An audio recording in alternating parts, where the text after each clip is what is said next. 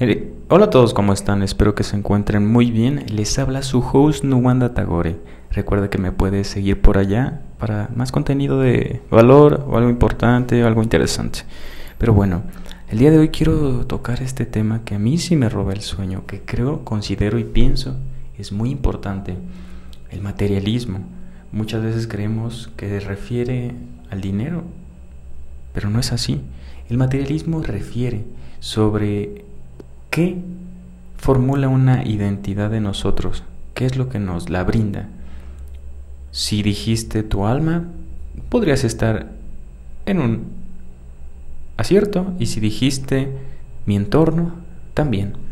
Pero recuerda que nosotros amalgamamos información que nos ayuda a interpretar el mundo.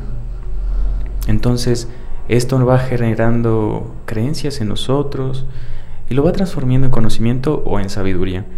Pero ¿qué dice el materialismo? Que nada está fuera de la materia, que todo es una interacción entre nuestros sentidos y el exterior. Pero parece ser que nosotros somos el exterior, que no hay nada dentro, que somos una carcasa vacía. Entonces esto nos ha hecho poco empáticos, poco sensibles, muy individualistas, el debo, el tengo, por mí mismo, myself. Y es una enfermedad, ¿sabes? Para el materialismo no hay alma, no hay psique, no hay esencia. Queda de lado el ser humano. Para el materialismo somos una nada celeste, una casualidad. Y eso nos enferma, amigo mío. O sea, yo, yo creo que soy valioso, yo creo que soy inteligente, pero mañana me dicen que me equivoco, que la ciencia dice que no eres nada. Vamos a crecer con ese recelo y ese vacío dentro de nosotros. Creo que está muy infravalorado el materialismo. No sé qué tipo de propaganda ha efectuado desde las guerras, pero pues hoy en día esta es la enfermedad que nos aqueja. El materialismo nos hace indiferentes ante la adversidad Creemos que ya todo está perdido, que no hay un posible cambio.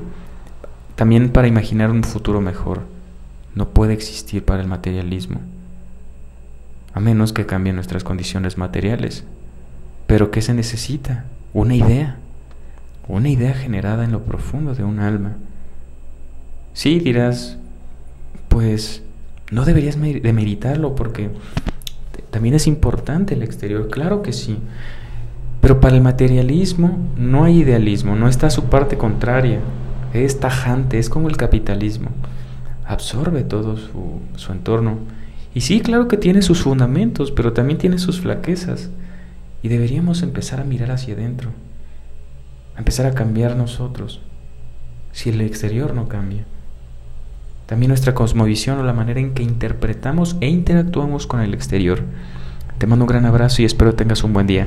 Recuerda que seguimos subiendo contenido en Instagram para que no te pierdas ni una de mis publicaciones y me apoyes. Escribo poesía en prosa. Te mando un gran abrazo y duda, crea una, una línea de pensamiento propia y amálgama información de todos lados. Dios.